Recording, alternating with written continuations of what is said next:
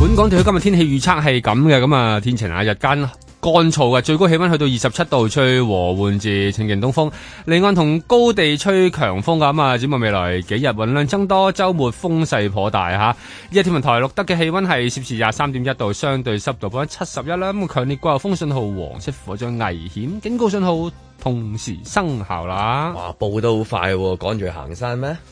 我諗好多人依家準備緊㗎啦，啊係真係我哋好多時間㗎喎。哦咁啊慢慢講啦講完啦，下次啦，好啦。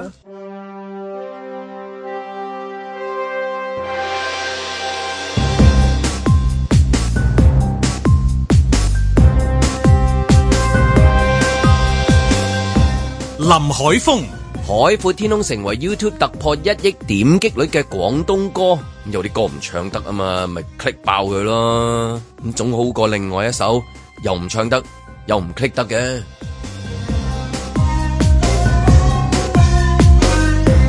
阮子健、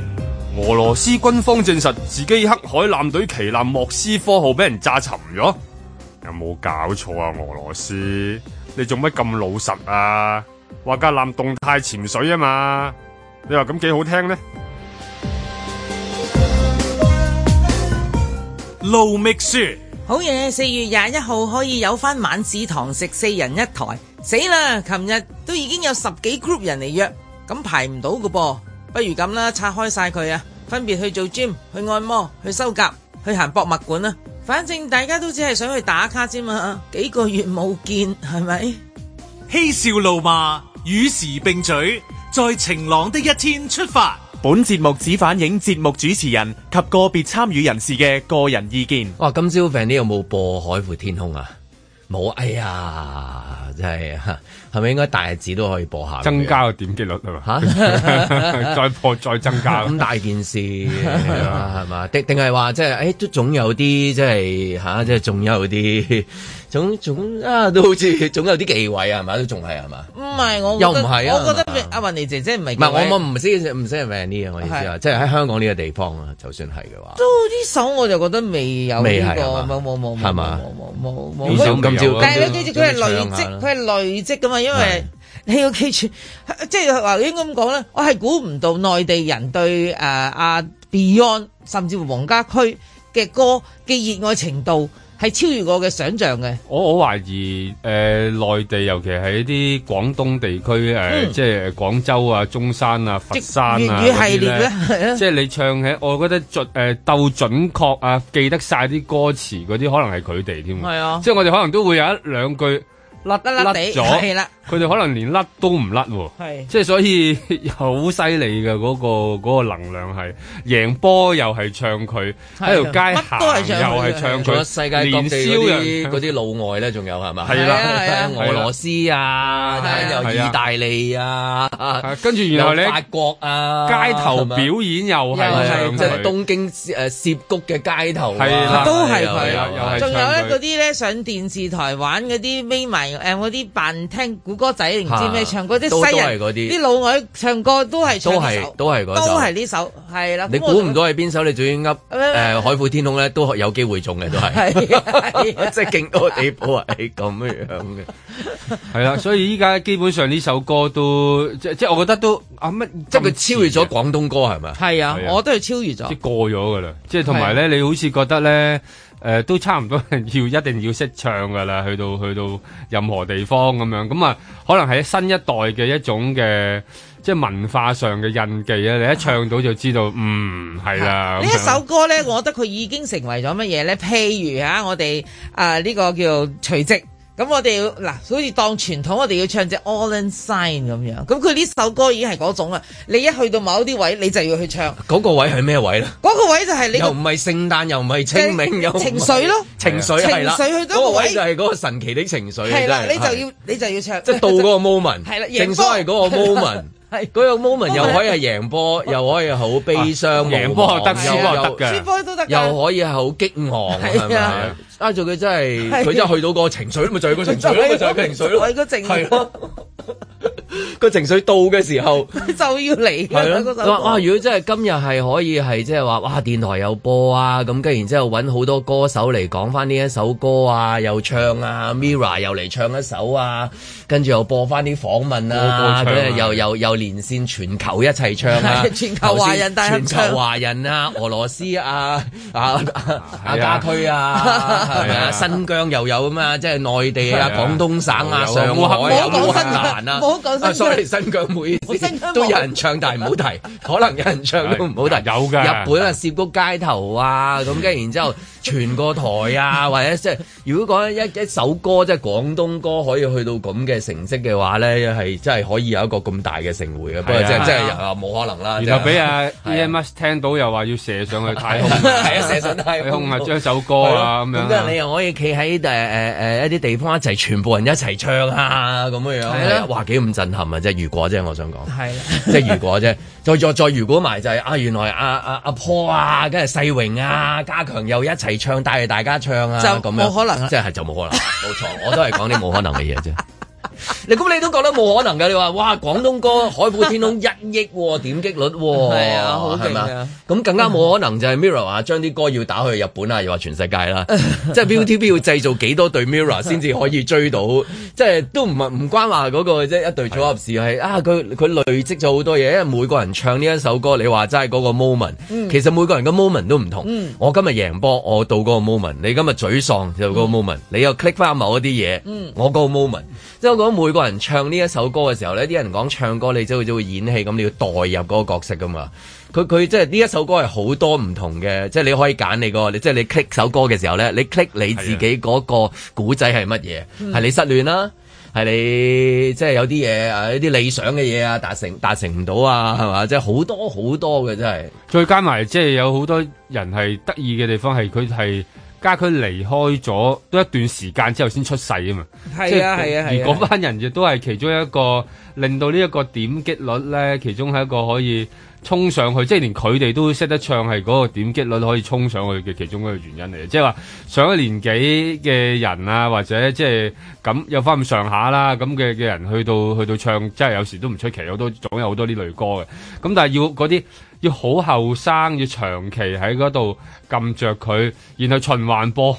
即係要播好多好多次先至會得。我諗呢個真係好一個好神奇嘅功效啊！即係話連連其實係冇嘅冇見過㗎， 即係基本上係冇見過誒、呃、黃家駒嘅，咁但係都可以唱到嘅嗰班人。 moment 到啦嘛，係 啦，就嗰個好係特別嘅， 即係你令到佢哋啊，都會有一個集合到佢哋嘅一種對世界嘅一種睇法啦，跟住然後就衝上去啦。你中唔中意而家唱呢首歌㗎？都誒即係有冇一期卡拉 OK 好中意唱啊？或者某我有某一段時間，我有我有係係咩 moment 啊？有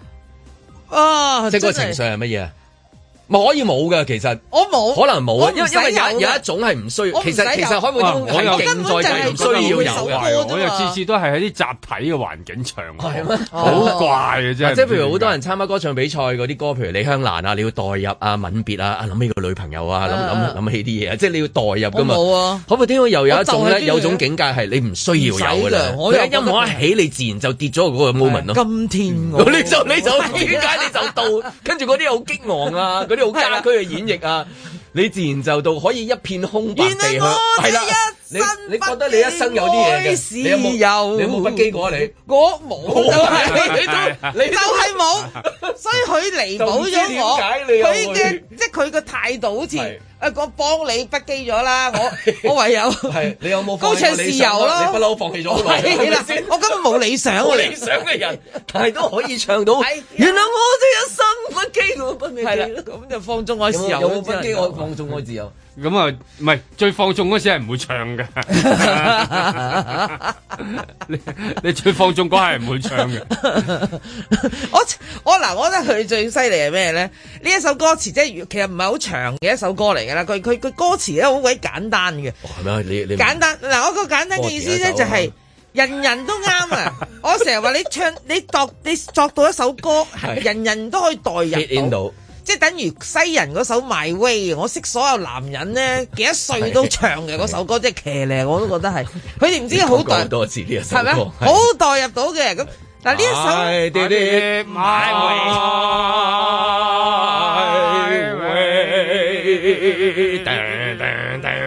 係啦，咁咧呢一首咧就嗱呢一首仲型，我覺得最仲勁係咩咧？嗱，我覺得嗰只 My Way 咧都淨係男人中意，女人唔係好唱嘅。咪仲要去波嗰啲先唱嘅嗰啲。冇啊，對啲女人唔唔嗯係嗱，我識男人啊嘅嗱我男人啊，係啊係啊總次次都係咁總之女人係唔唔揀 My Way 嘅，但係呢一首歌咧個中性度咧好高嘅，不過你如果講呢兩首，可能個共通點就係佢有種男人嗰啲嘢嘅放出嚟嘅。啊嚇即係譬如我舉例啫咁啊，你有冇幻想譬如誒？呃銀行存款等於令會唱到去一一即係再再去到即係譬如呢個 level 咧，嚇，又未必嘅喎，即係佢好勁，但係又又佢有未嗰個必。年齡嘅限制。即係如果我講佢好麻甩佬嗰首歌，呢首歌係僆仔歌，係啦係啦啊係啦嚇，嗰首咧就都係都好 hit 嘅，都好正嘅都。但係未未係等於令係係嘛？係啊，係咁你唱親都走音嘅，唔知點解嗰個都 係得佢先唱到嘅。係嘛但係你講嗰個 My Way 又好，或者今今天我裡面有啲老 feel 咧，嗰種係啊嗰種咧，即有係啲滄桑啊嘛，滄桑啊、老 feel 嗰啲嘢，係啊，即係 band 啦，係咪啊？即係係咪有有少少啦，佢當然有佢啲係啊識貨 band 之啦人，啊 但嗰個得一句啊嘛，但係呢句係成首啊嘛。咁同埋嗰啲歌詞，就將你陷入去乜嘢位你都得嘅。其實我真係覺得佢係萬能 key 嗯嚟，所以我就覺得佢係神奇超卓頂級就喺呢度。係係，但係你係會自己唱，我發現大部分都係一群唱嘅喎，一唱起呢首群我歌，群即歌嚟嘅係你好一少個話咧喺屋企話沖涼咧，自己一嚇個自己就自己唱沖涼海闊天空嘅即喎。係大便嘅時候，原諒我啊我哦一生咁你就不羈放縱愛自由， 我食多啲菜啊！即係譬如去旅行嘅時候喺機場突然間，嚇啊我這一生冇冇冇 係係啊，係即係一唱咧係一群嘅。係一群。同埋就算你喺日本見到街頭彈彈下咧，係都有出邊啲人有一一群齊又啊，嚟有㗎一啦，群啊，係係啊啊一個人唱，跟住一個其他跟住啲人一然後齊嚟就合就會唱。咁樣喎，好好特別嘅即係喎。佢最強有一個人唱，亦都另外一個最強就係一個人自己唱，係，係嘛？即係最佢有嗰種而誒唔係四誒個人一齊叫號唱，召性啊。唔係最希望四個一齊唱。理論上係，但係唔會發生噶啦，冇啦唔好大家忘，係啊唉，痴心妄想係啊係！我哋自己約埋四個唱算啦，我係即係咁，我哋自己四個啊，嗰四個冇啦咁樣，咁我就覺得佢嗰個就係勁喺呢度啦，唔同嗱唔同處境啦，唔同人啦，誒唔同語言都好都啦可，以跌到入去，都代入到啊嘛。而個情緒有刀嘅字，有刀佢即係其實首歌帶咗你去，最離奇係咩咧？我見過，我見識過一個一個誒誒、呃呃、國語人嚟嘅國語人，因為佢識睇中文，所以佢知道呢個歌詞嘅意思。佢梗係鹹鹹淡淡，唔鹹唔淡嗰啲話啊，即係嗰嗯啲咪即係。原諒我這一生不知發發自愛自由。 係啦呢啲咧，哎唉，那會怕有神似到不得了，刀係啦係啦係啦係啦。比起了你是人，是人啲下意咁。總言之，因為佢但係都到佢都道，都到。因為佢嗰啲歌詞佢睇得明就得噶啦嘛。哇佢喺上海住嘅咩？佢我我頭先睇過，佢原來第二位都係 Beyond 嘅歌，咁啊就係誒喜歡你，係哇哇又係！Jam 阿 Jam 唱嘅版本，咁哦，哦咁啊，可呢個能都係睇得下，即係話睇咗知道話點解個嗰個嗰個嗰個率會咁高，係係啦，咁即係係啊嘛，即係有有一有另一個有人 帶幫佢去 share 啊嘛，係啦嗱，即係嗰度如即果係用我揾社知交媒體啊頭一樣頭尾都係即係一二位都係即係咁高嘅原因啊，即係都係搞錯，點解係喜歡你㗎？點解唔係冷雨夜㗎？哦咁仲有太 多，即哎係咁講係。 哦，嘿，可否再多一流？我是憤怒，分分鐘到笑死你，啊有呢一句先死你 咩？咁上下嘅，我冇消死你辦法嘅，唔出聲 係嘅。啊係啊。冇消息，你太憤怒，你太憤怒上咗睇啲法啦。嗰啲情緒就到啦，係啊啦呢首歌。唉，咪就係咧，永遠有好多嘅歌，誒個個人都心裏邊有有有有一有幾首嘅，係係啊，梗係啦不過都係群唱嘅多啊，即係呢個要佢自己一個人唱嘅，可能佢真係 band 咯，你話就係啊嗯係 band 就 band 嘅，個個都覺得得咧自己係會，就算幾自由啊，好得意嘅，係一個好自由嘅年代嚟嘅。如果你而家翻返去睇啊，一九九極度三自由啊係啊年一個好自由嘅一個年代，卅年前都係。咁自由，但都覺得自己冇自由，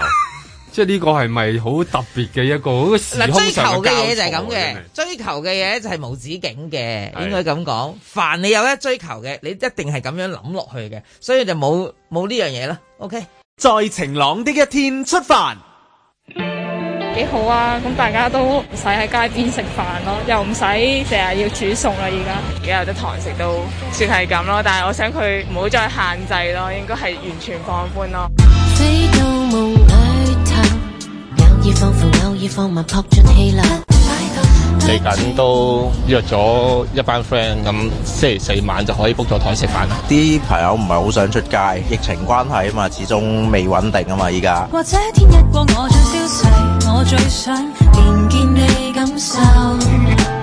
我可以幫到好多，真係直情係救命啊！如果有猛飯啊，當佢一個人消費八十蚊好啦，佢四百啫，一一圍台都三百二啊，係嘛？你而家佢十個人，一個人食三兩，十個人先至三百五。疲於一輪，各就各位靠近，要小心不要自困。期望也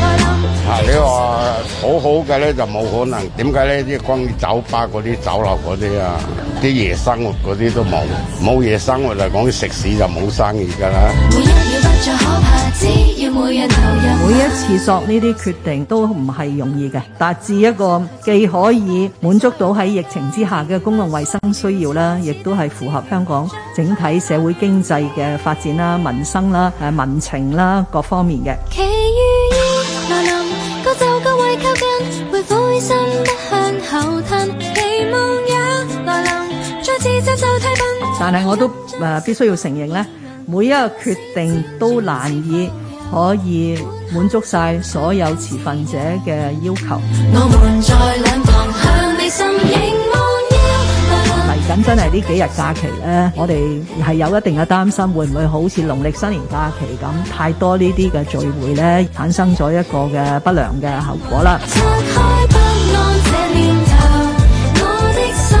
跳更自由。隔一秒不要講究，這秒你善良就夠。盡量唔好令到我哋嘅放寬嘅政策咧，再係喺一段好短嘅時間咧，係需要誒大幅度嘅收緊。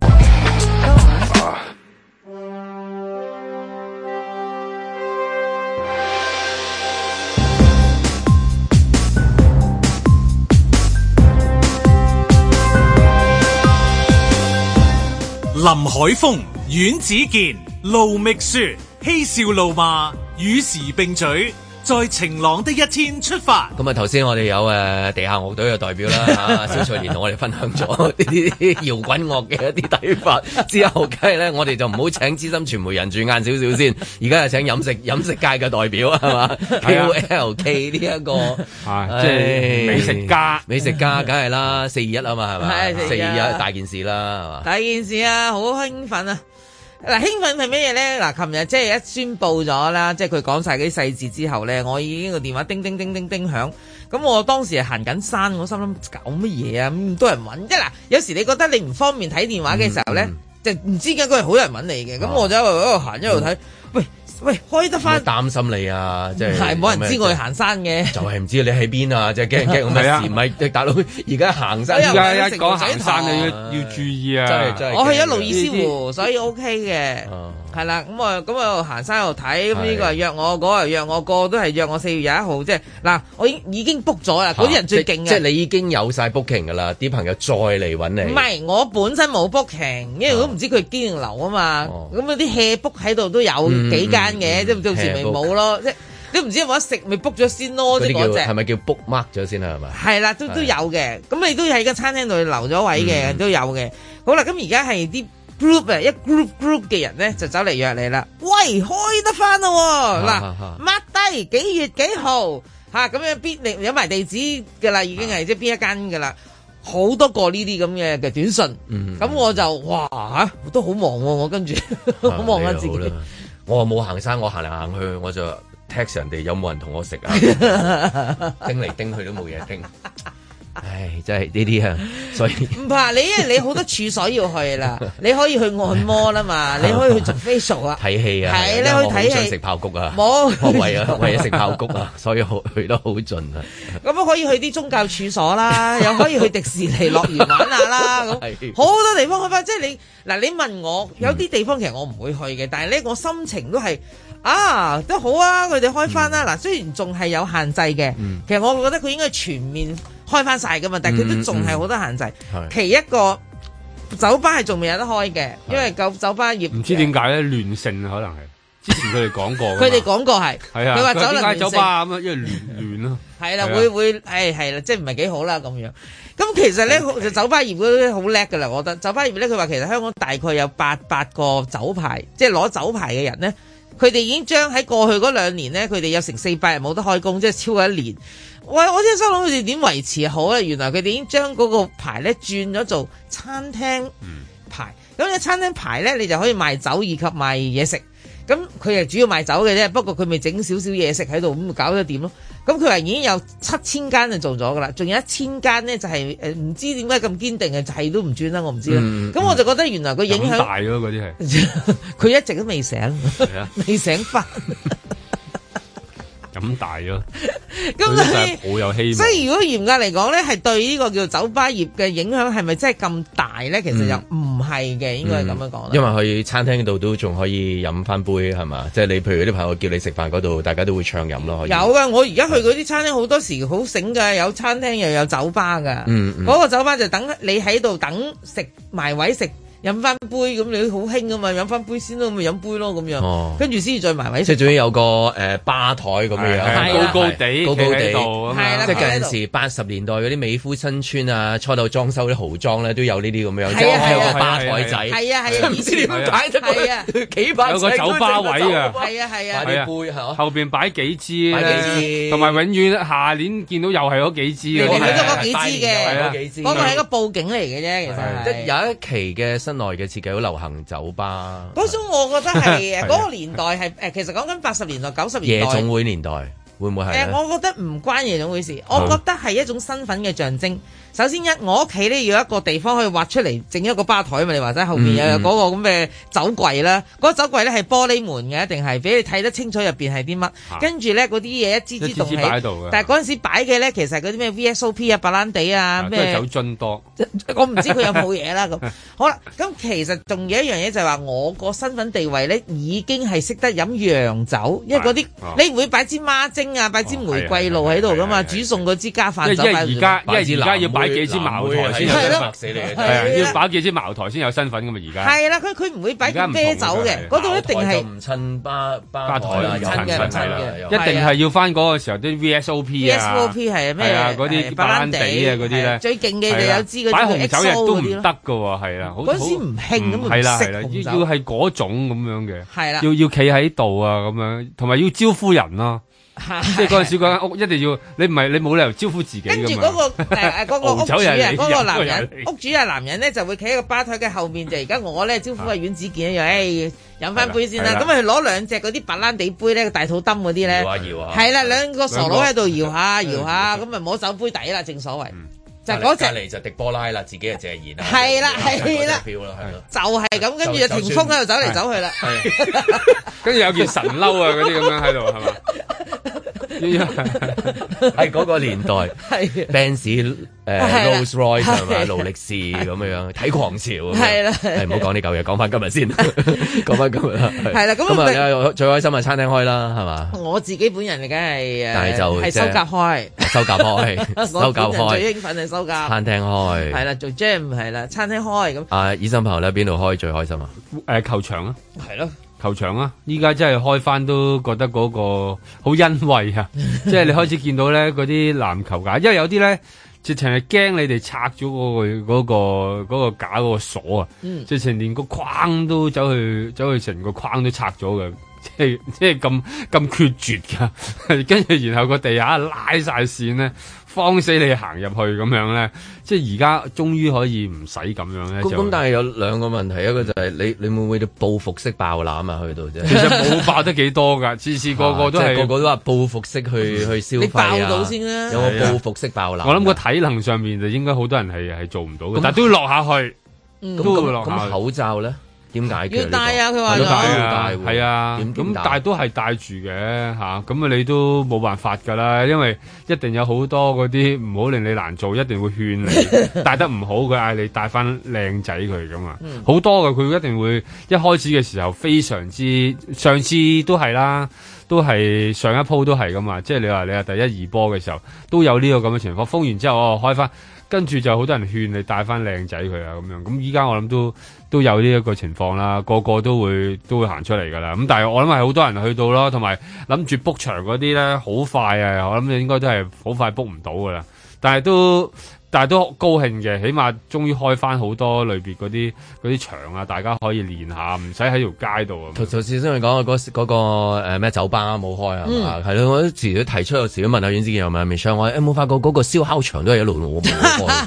呢個又係鬼秘嘅呢一呢個 鬼個。秘嗱，如果你話酒吧，你大家坐埋，你點解酒吧唔開 得啊？你有排傾㗎，可以傾三四個鐘㗎，你又揾唔到答案㗎，去到最亂尾就你個頭去到最尾就冇嘢講。咪啊兩個唉算啦飲飲醉咗係你都未飲醉知咗先會啊！講，去到最尾一定係，唉，研究嚟做咩？你都知佢窿嘢㗎啦，你都解唔到根本。飲啊咁啦另飲另外一個第二位咧，即係嗱，佢又冇發聲，因為佢冇冇業界代表㗎嘛。冇業界代表啊即係佢係冇啊冇一個話燒烤場業界代表走出嚟話，我哋啊封咗咁多年啦，即係咁樣都未燒過腸仔啊！你知唔知啊？佢冇嘅，但係由頭到尾由個即係話 Covid 開始佢一封嘅時候咧，佢封到今日咧，從來嗯我都都未見解過封一啲列表裡面從來未出現嘅燒烤場呢個字啊，就由得佢封咗喺度。係啊，燒烤場係幾咁危險嘅一件事，原來 原來燒烤 BBQ 係咁危險啊！但係香港人係咁熱愛係喎啊， 即係原來佢係傳播高危定點 啊？你可唔可以解釋點解燒烤場一路都唔開，即係一路都封緊啊？仲係我諗即係就係佢喺今次個記者會度冇提到啊！我哋開埋燒烤場，因為可能佢楞住沙灘沙灘，但係有啲郊野公園都唔係嗯有郊啲野西公園場啊係所以山上㗎咯嘛係相唔嘛關事㗎係啊最慘就因為佢真係冇業界啊嘛。係啊，就係冇啊！佢就係唔會發聲啊嘛！呢、個世界咧，你要發聲咧，有時咧，我知啊，你調翻轉咁，你酒吧都有業界㗎，你一樣冇用 㗎。少啊嘛，起碼都人數嘈下，即即係啊，酒吧都好多人啦，都好慘啦，係咪先？相對少嘅。如果喺嗰個大嗰嚿嘢入邊，係啊同，埋即係你誒，仲仲可能會話喂，你都係係變咗餐廳咧，因為佢仲有路轉啊！你見到哦係啊即係嗰個燒烤場係燒死呢路一條啊其嘛實你冇路轉噶，你唔通攞嚟打邊爐咩？ 唔得噶嘛， 即係我冇少咯，係嘛幫？糖水都有嘅，有時嘅如，果但係燒烤嘅你唔會話時喺候個燒烤場度打邊爐啊，或者佢有個嗱，我業界代表，我估我即係嗰啲估唯一馬騮啊，我唯哋一嘅咧業界就係冇馬啊騮啦係啦，即係不過佢哋冇啊聯署，即係我哋其實有嘅，佢你諗我哋有業界上次代表嘅，我想跟搞進嘅燒烤最係最捧場係咩？馬馬騮騮，馬騮佢從上面嗌添。馬騮之外，其實野豬啦，同埋流浪牛咧，都係業界代表有嘅。啲不過佢哋人微言輕，係啦佢哋冇，亦都大家佢哋溝通唔到，佢哋唔係啦冇係佢錯溝通到，但係表達唔到。我哋有唔同即係佢佢哋有唔同表達到語言我哋 read 唔到，係要請翻麻利先 read 到，因為麻利識嗰啲動物嗰啲溝通嗰啲嘢。即係唔係？如果真係你會聽下啲動物嘅聲音，喂，你唔好講咗，我認真嘅。係啊，嗰日你嗰日交個龜都聽到聲嘅，你 get 唔到啫，你心裏面有我 get- 我 get 到有如果你交貴 read 啊到嘅話，其實嗰啲嗰啲動物係 有嘢講㗎，係有嘢有有講㗎有嗱嗰隻咁橡我膠理龜。喂，你都養兩隻啦，係我都係一隻啦，係有係係我係信佢有嘢講㗎，啊梗係啦我係一百 percent，我完全知道佢講乜佢眼神每日都話俾我聽啊，冇錯你要又嚟餵佢啦搞你餵佢啦我 你又嚟搞我啊，我唔中意你係啊啊，，我大便，我一大便。嗱，我想講 咧，有有其實有關，即係應該咁講咧，係有業界代表嘅喺呢個誒呢個燒烤爐，但係佢哋忘記咗，佢哋首先應該喺一個叫做社交平台開設一個叫做燒烤爐。關注關注組 組，佢有關注組之後咧，就先至可以多啲人咧，就即係集齊佢嘅力量，嗯就做一個業界代表。咁、可惜啊，野豬你知呢排俾人比較忙啊，即係逃生啊，佢要。咁呢啲馬騮就你知啦，遊戲人間。嗯啲牛咧就成日俾人遷嚟遷去，遷到佢自己都唔知自己喺邊度，散散地。散散地。 係所以我但就係覺如果得佢連嘅力結都量幾唔勁夠。㗎，即係譬梗係如啦誒媽媽搶誒代表啊，係啊，即係激撲出嚟啊，全部都係。 咁你豬扒王係啊啊，同埋炭精強啊，成 扎都成扎啦，仲有啲蜜糖咧，蜜糖係啊咯蜜糖好緊要噶嘛。 都奇啊嘛，即係佢燒烤場到今日都仲係好似即係孤兒仔咁平埋一邊咁樣樣啊。但冇人發聲啊嘛，冇即係人冇人話咧，話要為咗佢哋咧而去發聲，其實應該要爭取我明你嘅。，但係你調翻轉，有人發聲又係冇用， 即係你講緊酒吧嗰啲都發好多次聲啦，咁結果都係冇。你譬如戲院咁啊，戲院嘅要求都好高啊，係嘛？佢戲院好離奇，我覺係啊得都呢個又呢個真好離係一陣可以再詳詳都唔好啦。啦，而家講埋先係啦，啊，冇因乜時為間啦，我哋因為佢嗰個問題 係，咦係喎，係嗱佢嗰個問題就係點解係一半呢？嗱，我記得比較興，即係誒嗱，好似我舊年做誒、呃我個棟篤笑嘅時候，其實佢係俾七成五嘅人嘅，定八成五啊？係啊避，免你咯。唔係啊咩，你我意思係話大佬，我意思係當你真係你輕鬆翻嘅時候，即係我嗰一期啊，嗰啲誒嗰啲其他啲舞台劇全部都做做做做做做噶啊嘛。咁你其實我就覺得而家嗰個疫情嗰個控制已經做得咁好啦，個政府係嗯可咪以帶七成領或者八成到？都得啦我覺得基本上七八成應該因為可以你做得到定係佢啦。預你七八成都冇七八成人錯，所以不如你半半啦咁樣啊。咁呢個係另一回事，你俾我七八成同我有冇人坐係另一係兩件事嚟嘅。嗯嗯你而家只係限制我一半呀，咁所以佢嘅佢喂，你要記住租金好貴，我開都話我開翻燈油火蠟人工，所有宣傳開支係錢嚟嘅，嗯嗰、部片要買翻嚟嘅，又唔可以全部都播一半喎。咁咪就係咯冚家辣播一半，半一半咁睇你辣唔咁辣你辣唔辣啦？我睇你係啊冷氣攻心我播一睇半。你唔攻心咯，唔攻心啊 我冇飯食錯唔到落你真係公公地啦播一半都仲係肚餓冇錯㗎喎蝙蝠俠播到一半咁樣，跟跟住住然之後冇換 衫，或者換唔到衫，去到嗰 度即係突然間，咁你點啊？佢會刮阿羅賓係咪？係啊，係咪？好大力嘅，大偉個帶到一半，照咗一地一零啊！ 得唔得咧？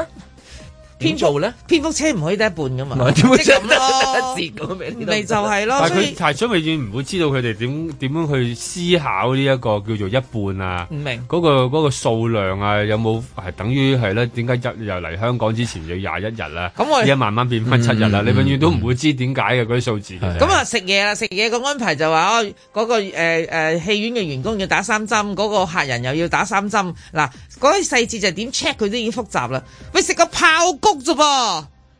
你食成餐飯啊都得啦，食爆谷你仲要咁複雜，我真係拗頭啊！咪佢係咪會噴炮谷 嘅咧？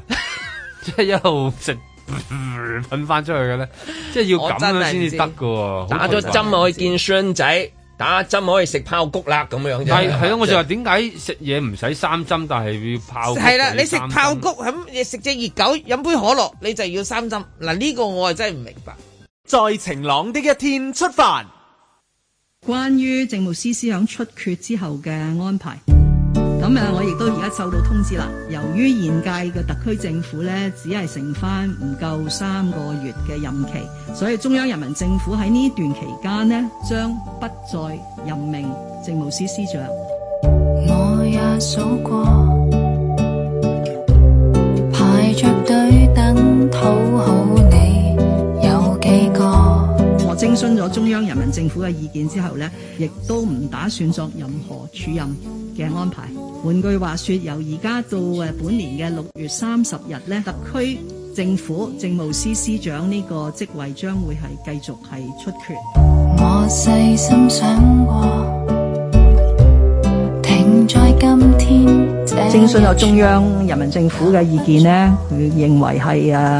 誒唔作署任係適合，咁我都誒、呃 我都唔反對嚇、可能其中嘅考慮就係因為今日嘅行政長官曾經擔任過四年半嘅政務司司長，睇嚟都係可以兼顧得到嘅。無論你喜歡誰，請你記住留下給我這位置，是相誒，尤其是疫情，我諗呢兩年幾大家見嘅都係我嚇。而我剛才講呢，喺二零二零年一月，我哋已經成立咗呢個高層次嘅抗疫嘅督導委員會，都係一直由我擔任主持嘅。未必所有關係亦受得起自己，但我可以。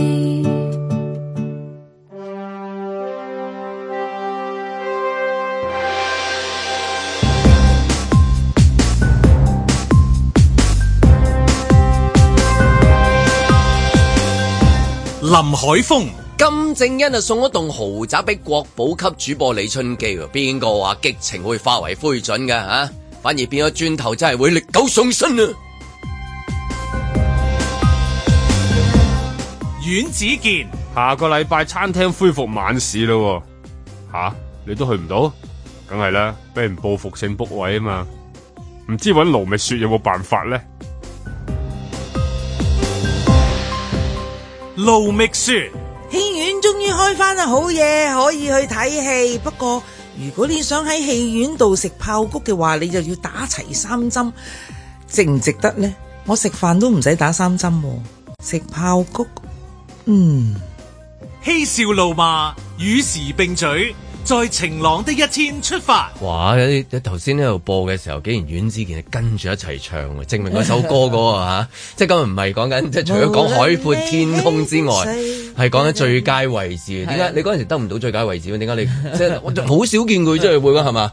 唔係啊，因為好多係咯，即係好多佢人即唱俾我刻聽照啊學。哦，嗰個年代 好多人唱俾我哦，哇！哇！勁咧！我哋真係面都紅埋喎，真係真係即係匪夷見所思喎啊真係匪夷所思啊係咯，我真係想知點解你會你會聞歌起舞啊嘛，好少一見啊嘛諗起呢啲都係啲面不紅嗰個耳不熱啊年我見到佢其實嗰個係年嗰個年代啊嘛，即係有啲女仔對住你唱，無論你喜歡誰，有男有女啊！哇！有 你話更幾加特別啊！你都真真係係你想點？即係呢啲咁嘅特啊別嘅年代。啊咁你咧？你唱你你對佢唱咁咩？你唱咩陳啊陳開心啊，我都係計 陳開心。我是憤怒啊啦，仲仲要燒死你，仲要唔我嗰陣時比較少，比較少，因為都係聽。聽呢啲聽人哋，因為嗰個年代仲係好似係流行唱卡拉 OK 嘅，係啊係啊嗰個年代大部分啲人咧仲喺個卡拉 OK 度做功課嘅，所以點解會聽到咁多嗰啲哦嗰就啲係做一路做功廣課東一路歌對咧歌詞？因為某一個年代嘅學生係好中意集體喺個 K 房嗰度咧 book 間 K 房，跟住然後咧就做功你課啊幫，你溫你幫人補習啊？温書啊，梗唔係啦温書，温書温書啊食補生習果食水誒水果食我盤，食水果盤係啦，下邊仲有個咧所謂自助餐就得燒賣同埋炒麵嗰 啲，嗰個掛住嗰啲日子係啊，啊嗰啲日子嚟咁啊，依家冇啦。 咧，依家係咪？你你冇意思係咩啊？嗰啲女仔 冇晒，同你唱最佳位置嗰啲啊，冇啦， 冇晒啦，咩時年代久遠啊，哦係咪？失散啦，失聯啦，最佳位置係哎啦，最佳位置咁啊，係嗯啦，會留啲咩位置咧？到你即係差唔多年紀嘅時候吓，即係你都揾嘢做㗎，係嘛？你冇咩搞嘅時候，到底搞咩咧？咁樣係啊最最頭痛就係你冇嘢搞嘅時候，唔知搞乜。係啊，喺度拗痕啊唉喺度真拗啊係又去翻勾 痕啊喺度拗痕 啊嚇。點解會點解會講呢一個咧？咁樣樣，係啊因為頭先驚啊阿阮之前頭先想講咧，就係有一單案件，嗯咁啊呢個都同就係話到你即係話你奇都案你呢你單都算你都即係埋單啊咁樣，到你埋單嘅時候，你每日搞緊咩搞咧咁樣樣，咁咁有少少似嗰啲點解似啊咧就係咩？就係似嗰個電影啊殺出個黃昏啊， 即係令我諗起啊，就係講緊一班即係話呢個電影真係好好嘅劇本，就係一班老人家即係話面對嘅問題，咁啊老啦不嬲都係即係有幾樣嘢最重要啊，老友啊老伴啊老本啊咁樣啦，嗰幾個老人家嘅古仔咧就係全部咩都冇嘅，啊唔係有啲有，但係有啲嘢冇，即係總有啲老人面對嘅問題咁咯，咁有啲係大把錢嘅，但係冇親人，咁有啲咧就係有有有自己嘅，但係冇愛人。咁有啲咧又冇又又又又得自己又冇家人，大部分都係咁樣樣啦。咁然之後就又有啲嘢缺啊有啲嘢缺啦。咁有個高手就幫佢哋即係解決嗰啲問題咁樣樣。咁就係即係誒呢一個應該喺今次好多嗰啲誒香港嗰啲電影嘅一啲誒、呃，無論係唔同嘅單位班嘅一啲獎項都攞咗好好高嘅，最主要就編劇添啊，又係編劇同埋阿編劇就四哥啊，係四哥啊攞係咗啊，四獎哥已經啦。攞影帝啊。咁咯，咁咁裏面就係講緊係啊點樣殺出個黃昏咧，就係到你真係七老八十嘅時候冇咩好搞嘅時候，有咩搞啊咁樣樣係嘛？人冇嘢搞噶嘛，咁要留個位置噶嘛，嗯係啊冇理由拗痕啦唔係冇理由拗痕噶嘛，或者啊數錢㗎捉 或者捉棋又數錢捉啊，哎棋又俾人 捉係嘛係啊捉棋又俾人 捉係啊。咁點解會講到又講講個戲咧？咁樣有單案件嘅，係啊，即係殺出個黃昏啦。咁啊，尋日就油麻地裏邊咧就發生一單咧，依家都好少叫械劫案， 因為其實你好少聽到噶 啦，即係咧械劫案淨係喺九十年代聽過嘅啫嘛，之後都冇發生過。咁啊，發生咗一個男子咧就持槍槍咧闖入遲春到驚喎，你真 係。如果遲春嘅話咧，有 嘅，因為係咩男子啊嘛？點嗌咧？打劫打劫，揈一揈先。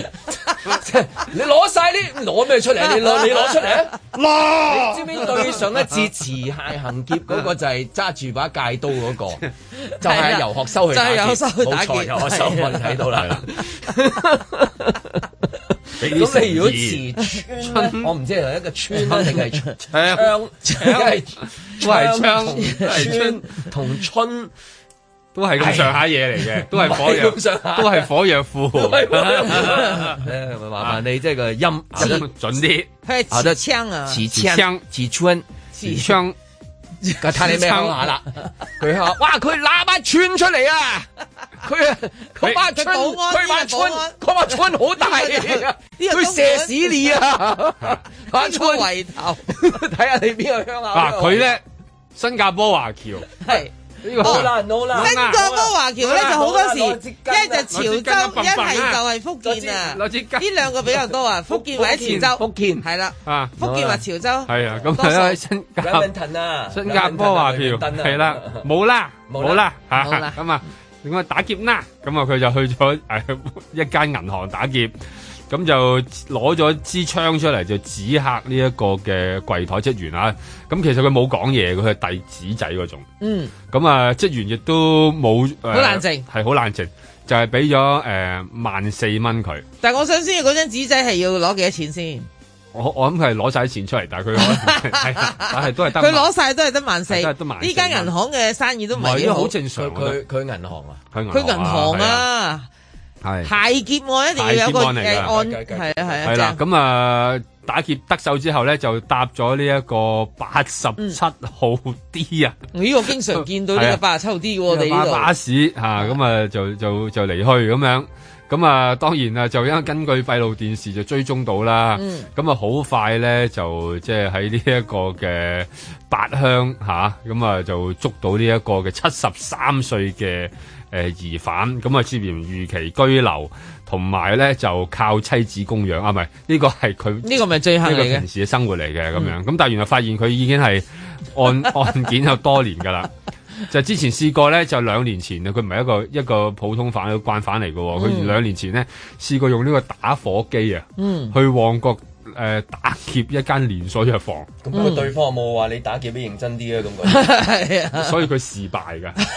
啊但係都唔好講笑喎，一個打火機睇落好似好荒謬咁樣。喂，佢可以縱火噶 嘛？係啊，仲要冇冇火，好係危嘛險嘅，其有有實陣時打火機一撻，佢如果上之前用過嗰人咧較大咗咧，你一燒係燒到有自陣己時真係燒眼眉 哦啦煙啊，即刻俾人燒眼冇眉咗啲眼眉啊啦，即係咁仲驚，對方見到就係哇哇！哇唔使驚 啊，喂老友佢以為之後俾成你一自撻焚， vroom，成個頭髮窿晒，跟住講話打劫咁啊！啲真係啊俾你啊俾你，咁喂，但係佢去藥房度連鎖藥房度打劫，佢想揾咩咧？蓮花清瘟係嘛？兩年前未當年咪係有，咯兩年就前係攞偉哥啊嗰啲咧，即係你七啊幾好因啦為。頭先話七十幾打劫，嗯係啊，七點解十咧三七歲十啦幾都。唔係咁，如果佢即係係一個咪慣純犯，粹就係因為哦，佢譬如係咯慣犯，如因果為佢係一個慣犯，呢個係佢我鋪人嚟必嘅，唔甩嘅係啦啊，我鋪人嚟嘅原來係啊，但係我又即係嗱，即係呢個嗱罪案就係罪案，我就唔明一點，唔明一點就係點解你唔原區犯案咧？點解你要跨區咧？跨區犯案個成本係加重唔係咗喎㗎。，佢因為佢七十三歲咧，佢係兩蚊嘅 啫喎。你冇佢你落樓唔使錢，係啊，佢話明住喺八鄉，咁附近真係冇銀行㗎。如果個銀行開喺八鄉啊，真係陰公係啦啊！講銀行大佬，係啦， 所以。而家喺中環都就嚟冇人啦，銀行係咪 先？我仲等個人喺度，你都傻。所以佢搭兩蚊出去打劫咧，係你合理嘅。你唔好笑住，即係你都就嚟到啦，七廿幾歲，你唔好笑啦。我有一日你都會，出年係咪你出年係噶啦，到噶啦我哋。如果佢係謝賢做呢個角色，側跟有側跟有林家棟，你就明係咩事。係即係係哦哦，會唔會係真係老人問題啊？係嗯，痴呆症啊，佢啊用即係係一障礙啊個各各會樣嘢會會啦，會或者係嗰個另外一半有啲問題啊，你係啊需要做呢樣我需要籌嘢錢啊而，或者唔係需要籌錢啊，或者我需要入去住啊，哦，即即係有一種係咁樣樣噶嘛。因為《殺出黃昏》裏面就有一段係咁樣啊嘛，即係個個年紀好大嗰個，因為佢另哦外一我唔半即想係同好佢好多病，唔係佢好多病啊，係病到嘅地步係即係咁佢好照啦，顧我唔到我佢乏力啊我唯有就請個殺手嚟嗯搞掂佢，咁然之後自己就啊我安樂啦，即係咁樣，類似係咁樣。嗯咁咯，咁咁即係唔知啊！即係如果睇嘅時候覺得，因為七十幾歲打劫今日打劫係係咯比較少有啲，嚇你再加埋佢就即係佢，因為依家睇啊翻佢身形又比較矮細啦、肥胖啦，即係都係論盡類嘅。即係唔係嗰啲你睇落去話會，即係唔係即係四唔個係即係嗰次林雪啦，係啦，係林雪啦，林雪嚟林雪啦，係啦。係啦，即係你唔係話嗰啲好快嗰啲，佢連嗰個逃走嘅速度嘅路線啊，都係佢嗯都係散步 式嘅， 慢慢咁啊，比較獨 特。當然亦都揾到佢嗰支玩具你槍。如果俾人捉住去到嗰個年紀啊，唔好走，咁對方去答你啊，我想快都快唔到。咁啊，你喂，好你啊到嗰日都會差唔多係咁啊。嚇係咪咁可能真係變咗係。雖然有個七十幾歲誒跑馬拉松十 free 嘅，係都有。成日都話啲人骨骼精奇嘅唔係幾多個嘅啫啊唔係咁多個。唔係頭先我聽嘅時候諗到就係銀行嗰個職員嗰個反應，佢會唔會係好即難係因為一直我真係。其實好多人都睇過有收嗰條片噶嘛，即係會唔會睇過之後，另外有一啲處理方法，而家每一個見到都係哦有即係啲因率嘅。嗯，咪係啦，有因素嘅可能性啦，又有即係話睬你都有味嘅可能性啦，因為你睇咗嗰條片啊嘛。嗱，應該咁講咧，如果我係睇電影大嘅咧，我作為我當我自己係嗰個職員 嘅話咧，咁咧我一定會好誒睇誒，即叫温暖少少去對待呢件事。嗱，如果睇誒、呃、當翻我哋睇翻當年葉繼歡去打劫銀行好嗯啦，佢係、首先一入嚟拎住支槍。跟住就向天砰砰，我嚟打劫。 咁、好啦，咁你知呢個人呢、個賊人啊，真係有一個殺傷力好大嘅武器，咁所以你哋全部都滴喺晒地下，跟住攞晒啲錢出嚟俾佢咁樣。嗱，呢個人係好斯文，佢行埋嚟就擺低支槍，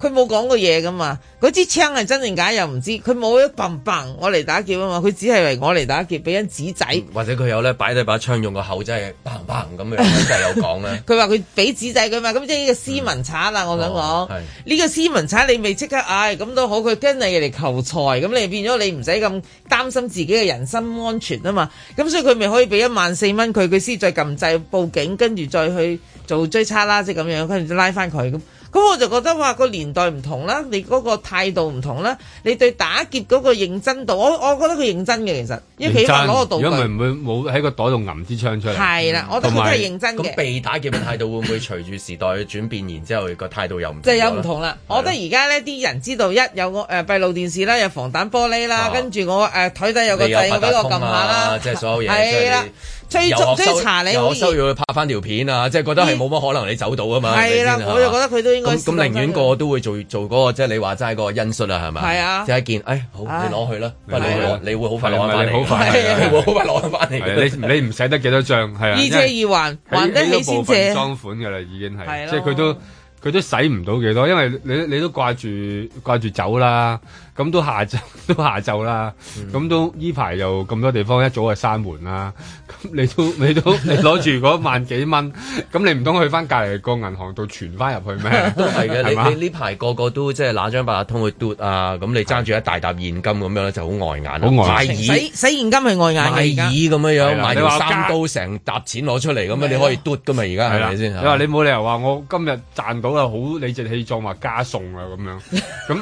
咁都唔使㗎，係啦，好驚啊㗎嘛，咁所以所以都起分大部分裝款翻嚟嘅，所以就只只只不過就係話揾到嗰把誒、呃即係玩具槍玩具槍咁有個樣證物咯啊，係啦，有個即係有個證物咁樣，咁啊呢件都係一個幾離奇嘅，因為都咁即係一都一把年紀啦，但係應該都可能都牽涉香港有好多好大量嘅呢類嘅老人問題喺度嘅，即係佢可能又冇工作啊，咁佢可能佢都話要靠借貸度日啊，或者即係平時嘅嘅生活上面亦都唔知點算啊咁樣，我諗都有幾大量而家嘅一啲一啲情況咁樣，咁啊，所以都暴露咗㗎，除咗你係暴露咗。哦暴露咗香港呢個老人問題係極度嚴重嘅。係 啊，即係佢哋冇辦法去到處理啊，咁樣咁又又冇辦法去捉棋啊，嗯諗住去賭幾鋪三公就贏翻嚟又唔得啊，咁咁呢啲會唔會將來即係新一任嘅即係領導上場嘅時候會探訪啊，或者政綱裏面會寫咗有佢份啊，即係去照顧佢哋咁樣。嗱，啊有個好處，佢佢而家寫緊嘅啊啫個政綱，所以可以加入係去，即係強力建議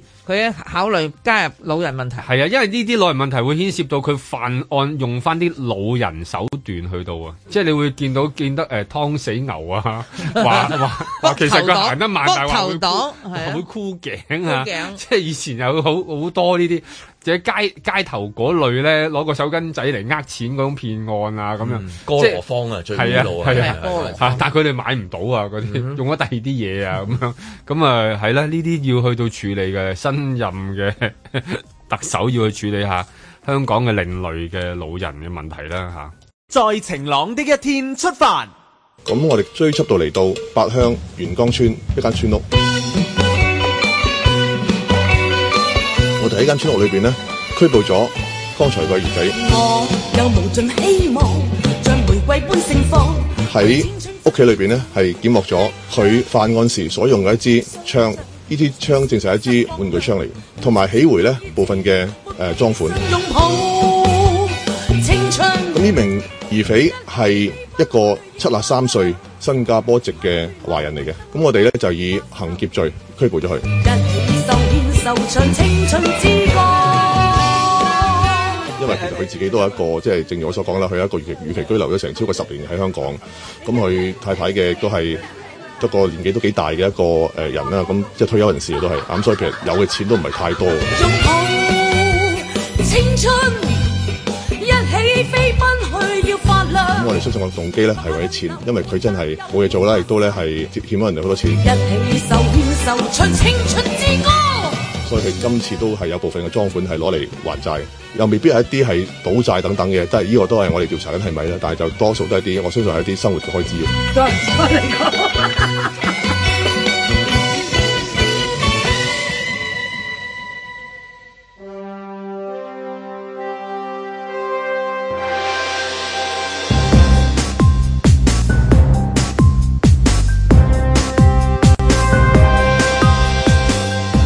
林海峰、阮子健、盧覓雪，嬉笑怒罵，與時並舉，在晴朗的一天出發。即係戲院咧，其中一班捧場客咧，就係頭先講嘅殺出個黃昏嘅裏面一啲即係主角啦， 嚇、即係朝頭早啊，好早啊，即係好早嗰啲九點幾場啊，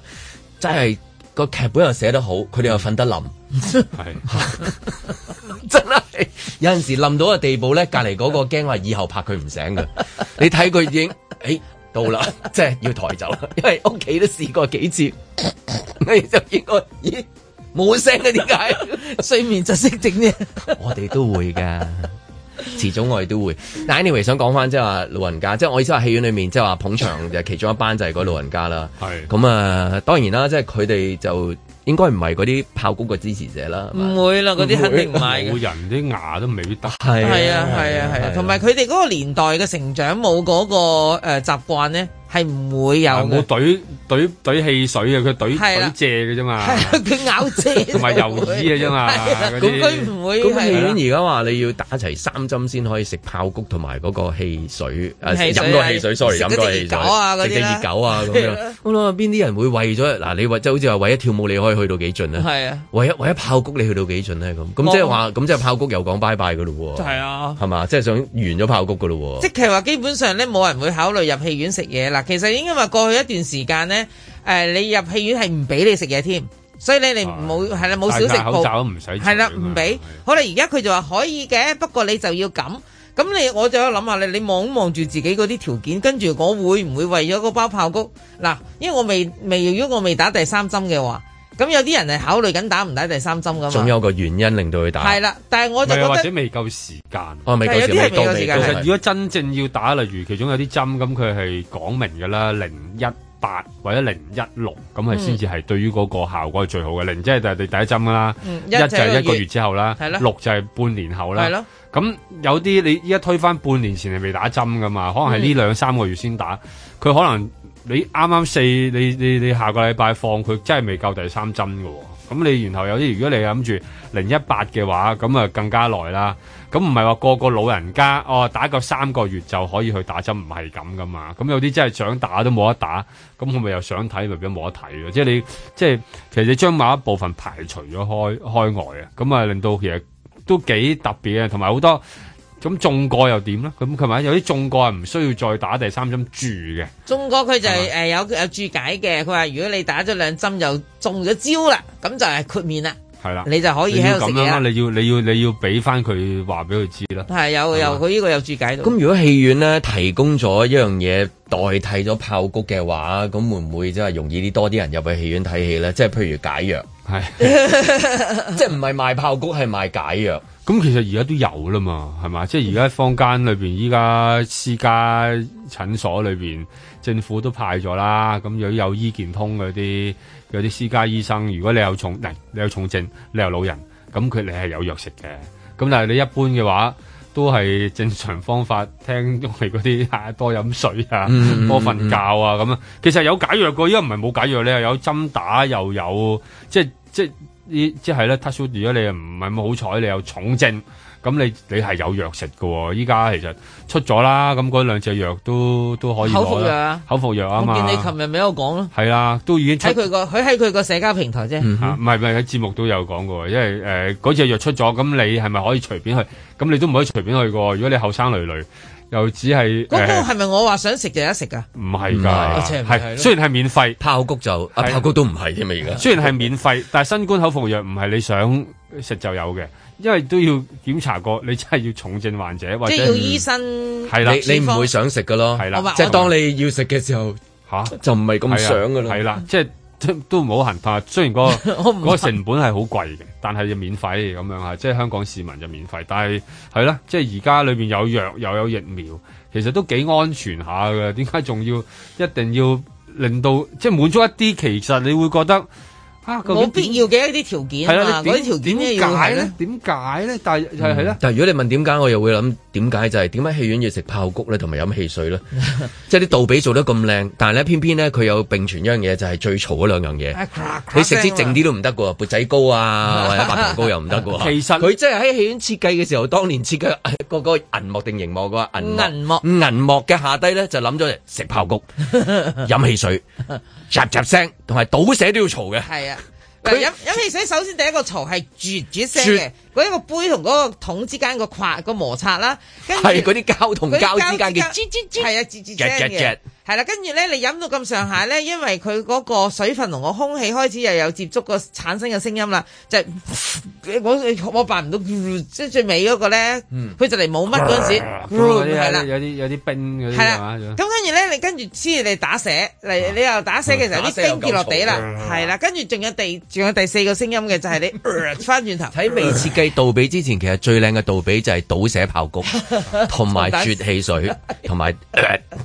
真係好立體聲嘅。但係偏偏咧，即係戲院就出現呢呢樣嘢。但係去到咁多年嘅啦，已經係即係我諗就百幾年都有啦，係嘛？我唔係估唔即係，係幾十以年都前有啦以前係以前係借借誒咬借剝嗰啲花生，但但呢個係香港啊嘛，呢個係好香港噶嘛，即係但係呢個係國外戲院傳入嚟嘅呢嘛個係外啊 popcorn 國戲院嘅嗰種嗰種文化嚟㗎會嘛。唔會因為誒初睇戲院係有一個 open area，嗯即係揸架車，佢係係係即係貓 drive-in，王，佢叫 drive-in movie 啊 in 咁樣，所以你係炮谷汽水，即係就係咁樣樣噶啦。因為周圍嘅聲音都好大㗎啦，咁所以冇乜問題。我係我覺得啊可能係咯我覺得佢就係大家嗰個背景嘅唔一樣啦，所以咪產生咗唔一樣嘅食物出嚟咯。嗯咁點？我成日都問點解唔食叉燒飯咧？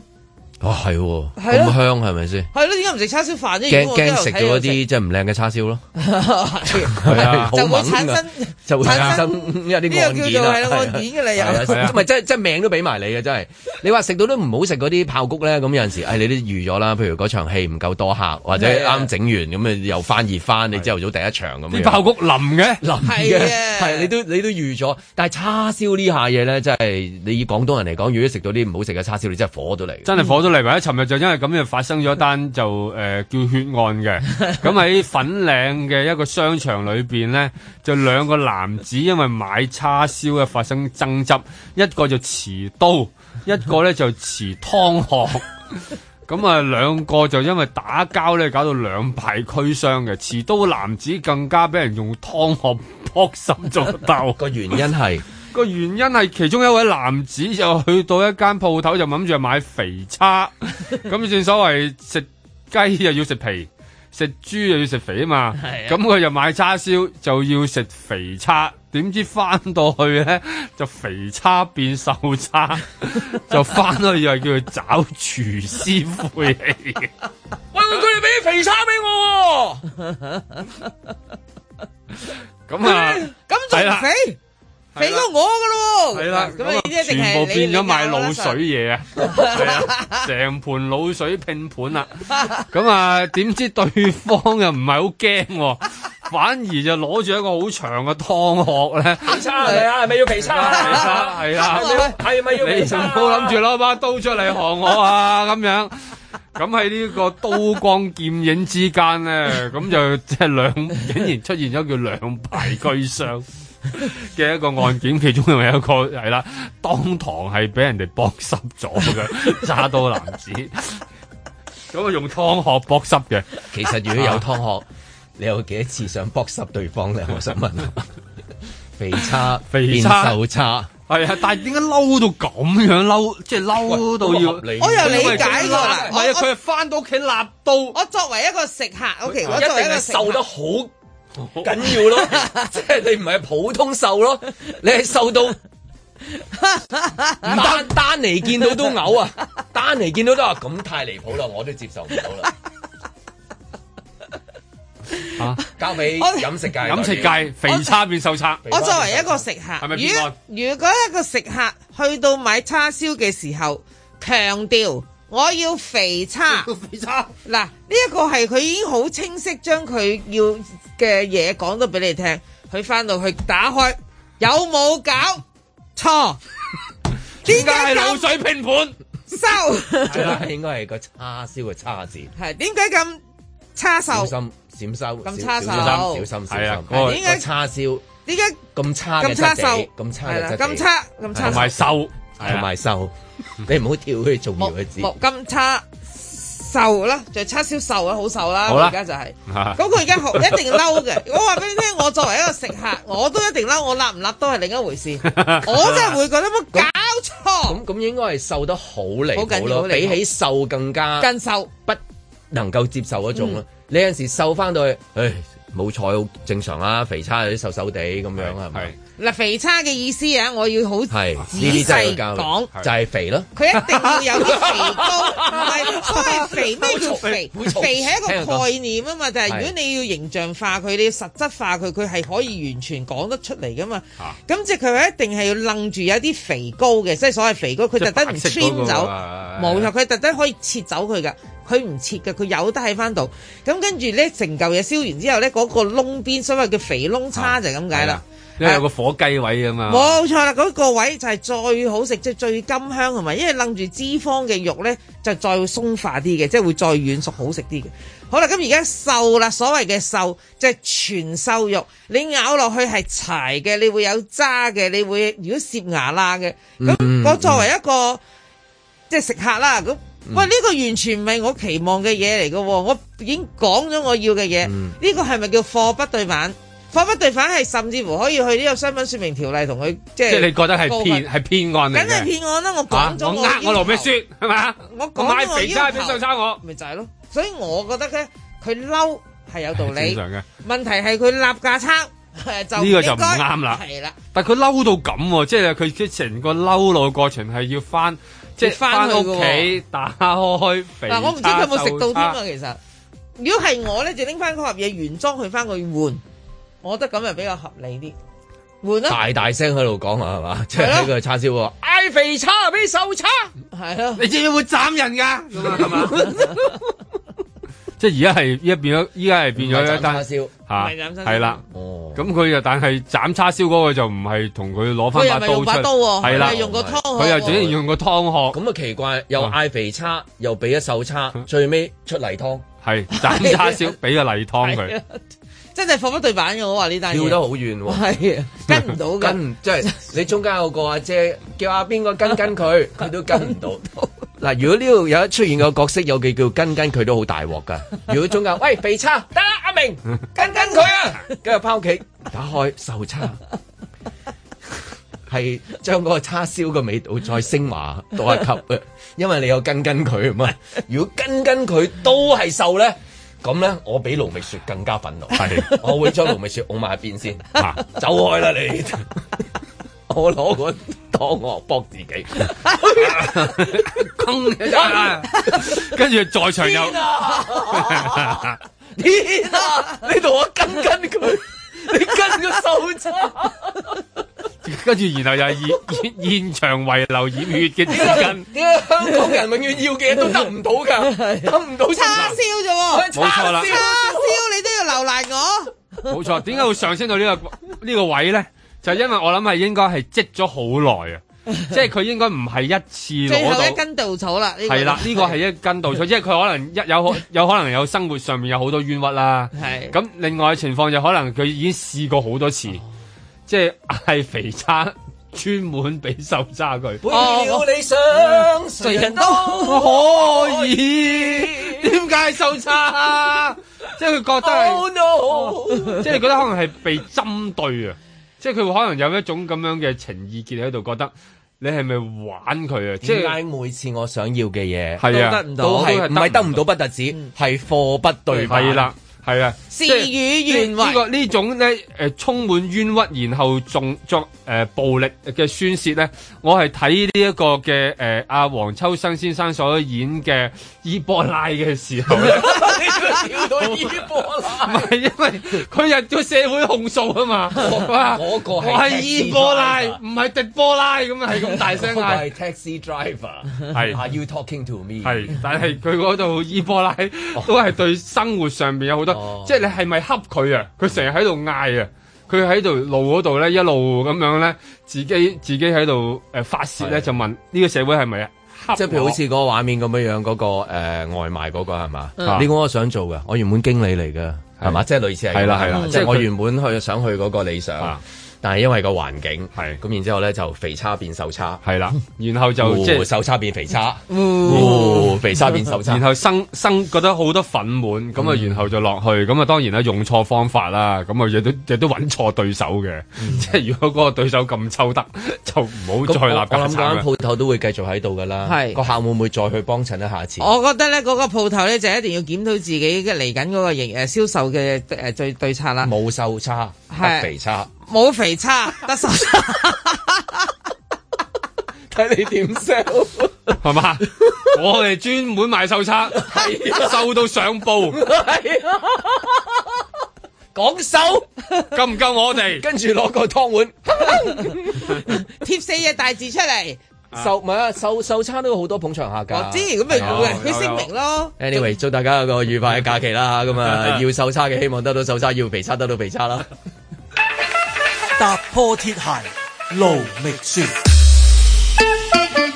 政府落實下個星期四首階段放寬社交距離措施安排，食肆將會恢復晚市堂食到十點鐘，每台最多四個人，可以舉行唔超過二十人嘅宴會。限聚令亦都建議放寬到四個人，私人地方兩個或以上家庭聚會嘅限制取消。健身中心、美容院、按摩院、主題樂園同埋宗教處所等可以重開，市民運動仍然要戴口罩，酒吧、酒館就繼續關閉。戲院重開之後，若果放映院內嘅員工同埋同一場次嘅顧客都已經打齊三針，係准許喺場內飲食嘅。終於等到呢一日啦，以為全面開放啦，原來都只係放寬啫。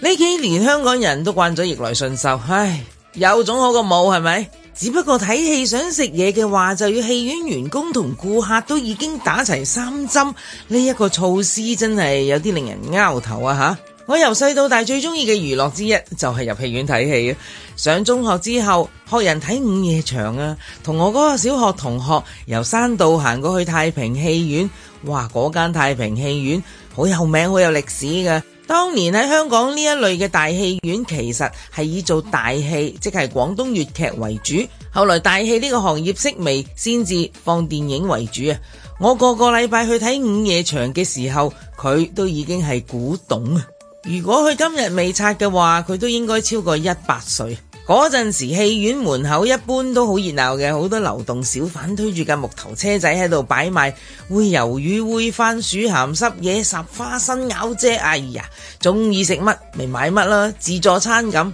不過我冇乜錢買，就係咁，我就習慣咗入戲院點都要買啲嘢食下嘅。當年我最中意食嘅係煨魷魚啊！仲要加辣椒油，辣到雪雪聲，所以一定要買埋汽水啦。如果唔係，辣到跳起啊！舊式戲院沒落咗之後，變咗今時今日嘅迷你戲院，大家入場就變咗唔可以帶外來嘅食物，就只可以買戲院入邊小食部提供嘅爆谷啊、熱狗、汽水、薯片、糖果之類啦。呢啲全部都唔啱我胃口。好彩